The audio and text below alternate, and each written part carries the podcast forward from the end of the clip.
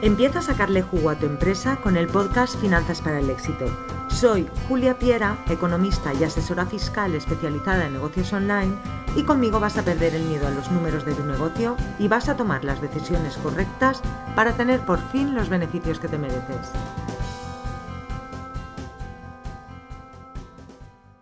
Hola y bienvenido de nuevo al podcast de Finanzas para el Éxito un lugar donde hablo sobre todo de los impuestos y finanzas de un negocio online, para intentar arrojar un poco de luz sobre esta nueva fiscalidad. En este episodio vamos a hablar de los Instagramers, y es a raíz de una consulta que he tenido esta semana a través de mi web juliapiera.es en la que me decían Trabajo por cuenta ajena, pero he comenzado a hacer algunas colaboraciones remuneradas en Instagram. Tenía duda de si en este caso necesitaría darme de alta en el IAE y si tendría la obligación de emitir facturas con IVA. Una de las claves más importantes para triunfar en Instagram y que determinadas marcas piensen en ti es conseguir un número elevado de seguidores. Para ello se hace necesario interactuar mucho en las redes, ofreciendo contenido interesante o de valor, y en esto cada maestrillo tiene su librillo. Pero cuando ya surgen las colaboraciones, surgen porque ya has alcanzado un determinado número de seguidores y eres interesante para unas determinadas marcas. Ellas te contactan normalmente a través de Instagram, de este mismo medio, ofreciéndote una remuneración a cambio de que tú recomiendes un determinado producto o un determinado servicio, es decir, a cambio de que hagas publicidad del mismo. Ya que hay una contraprestación a lo que tú estás haciendo, es decir, que te están pagando para que tú hagas una determinada acción, en este caso un servicio, existe una actividad económica, porque si fuera de manera gratuita, pues no habría actividad. Pero te están pagando por ello y tú estás ordenando unos determinados medios para poder realizar esto. Tú utilizas tu móvil, tu cuenta de Instagram, tu ordenador y por tanto estás realizando una actividad económica.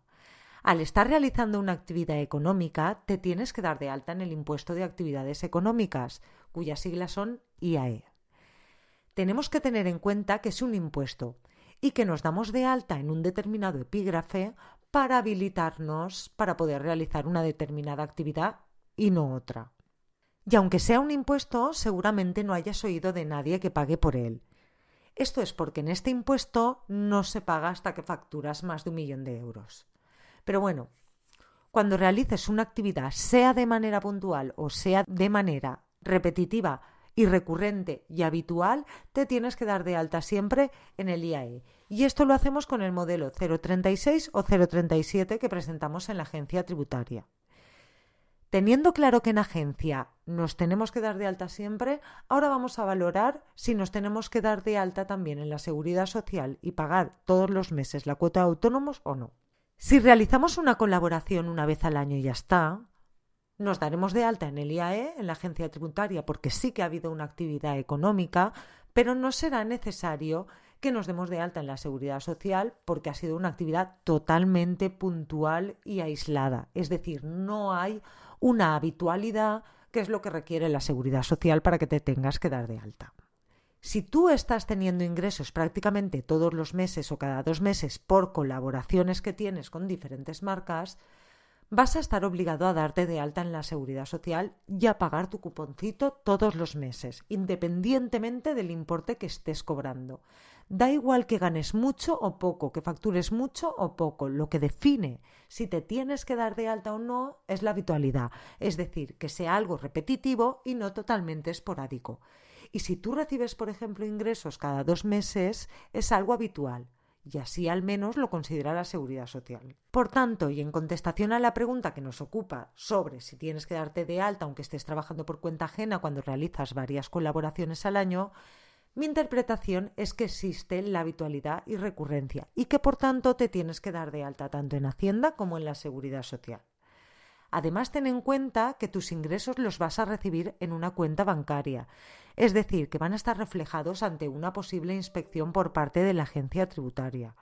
En los negocios digitales es muy difícil esconder, entre comillas, unos ingresos en los que el cobro está reflejado en la cuenta bancaria del titular. Por tanto, ¿qué te recomiendo que hagas? Pues como ya he comentado, debes rellenar tu modelo 036 o 037 y darte de alta en Hacienda en el IAE en el epígrafe 844, Servicios de Publicidad y Relaciones Públicas. Y también deberás darte de alta en la Seguridad Social, beneficiándote seguramente de la tarifa plana.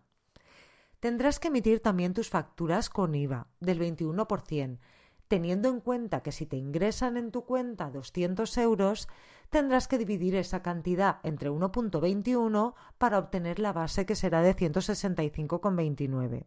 El resto hasta los 200, es decir, 34,71 euros, será IVA y deberás apartarlo en tu cuenta de impuestos, ya que este dinero no es tuyo, sino que tú eres un mero recaudador de la agencia tributaria que tendrá que ingresarlo en Hacienda mediante su declaración trimestral o mensual del modelo 303. Y esto es todo por hoy. Muchas gracias por escucharme. Recuerda que esto es mi opinión y mi interpretación. Aplícalo solo si es bueno para ti y útil para tu negocio.